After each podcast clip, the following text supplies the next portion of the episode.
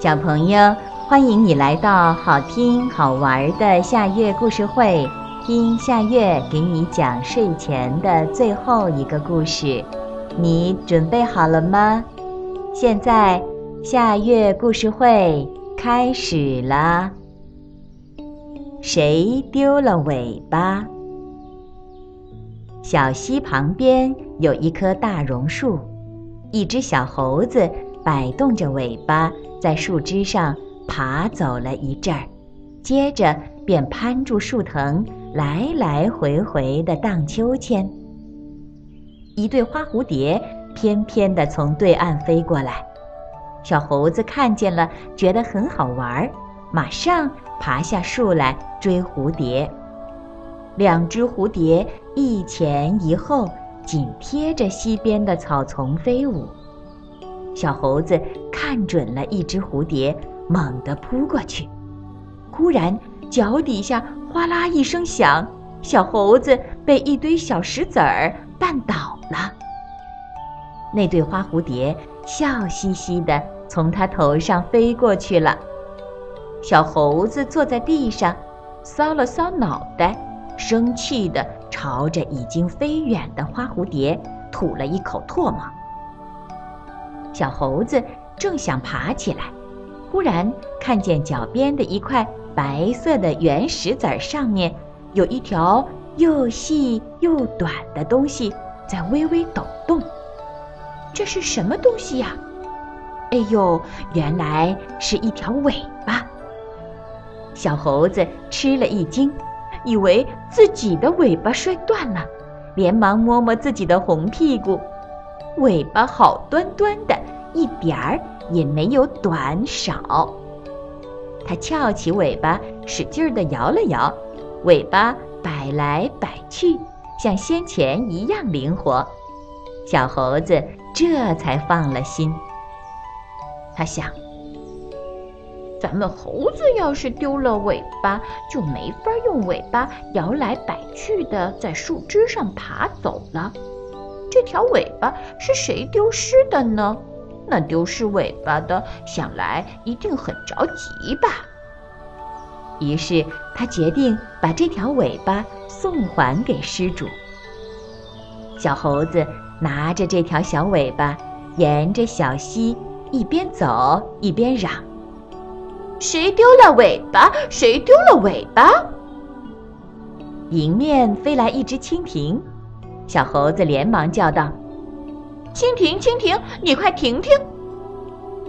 蜻蜓打了个圈儿，落在一棵青草上，问：“小猴子，什么事儿啊？”“刚才我拾到了一条尾巴，是你丢失的吗？”蜻蜓听了，笑起来说：“小猴子，你弄错了，我们蜻蜓根本就没有尾巴。”小猴子望着蜻蜓说：“别哄人了，每只蜻蜓身体后面都有一条又细又长的东西，那不是尾巴是什么呀？”蜻蜓说：“你看，我也拖着一条啊，这不是尾巴，是我的肚子。”小猴子说：“那么你知道这是谁的尾巴吗？”蜻蜓转动一下脑袋。朝小溪一望，顺口说：“我不知道，你去问问小鲤鱼吧。”小猴子走到溪边，对着潺潺的溪水喊道：“小鲤鱼，小鲤鱼，你看，这是你丢的尾巴吗？”小鲤鱼听见了，游到水面上，张着小嘴儿，喋喋地说。谢谢你，小猴子，我的尾巴好好的长在身上呢。要是丢了，就像船没有了舵，我就没法拐弯了。说完，他把尾巴轻轻地向左边一甩，钻进左边的水藻丛里去了。水面上起了一个小小的漩涡。小猴子这才看清楚了，小鲤鱼的尾巴是扁扁的。还分两个叉，跟他手里的那条尾巴完全不一样。他就掉转头朝林子里走去了。林子的深处传来一阵“嘟嘟嘟”的声音。这是啄木鸟在树上啄虫子吃。小猴子想，也许这尾巴是啄木鸟的吧。他走到啄木鸟的跟前，问啄木鸟说：“啄木鸟，你丢了尾巴吗？”啄木鸟身子紧贴在树干上，笑着说：“谢谢你好朋友，我的尾巴不是好好的吗？要是我没有了尾巴，还能坐在这儿捉虫子吃吗？”小猴子仔细一看，可不是嘛！啄木鸟不但用两只脚爪紧紧地抓着树干，还用它那又短又凸的硬尾巴撑在树干上。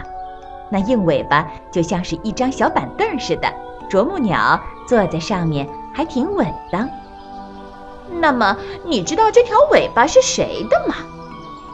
小猴子把那尾巴举得高高的，让啄木鸟看。嗯，我也不清楚。啄木鸟坦率地回答。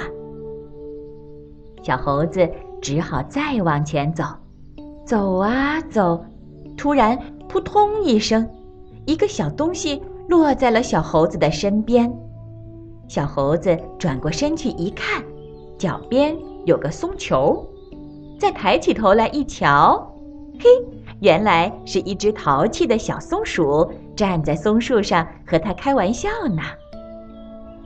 小猴子连忙对小松鼠说：“小松鼠，我拾到一条尾巴，你来看看是不是你的。”小松鼠张开它那条蓬蓬松松的大尾巴，纵身一跳，轻轻地落在小猴子的面前，对小猴子说：“不，这不是我的尾巴。我在树枝上飞快地跑来跑去，全靠尾巴左摇右摆，才能稳住身子。”不至于摔下来。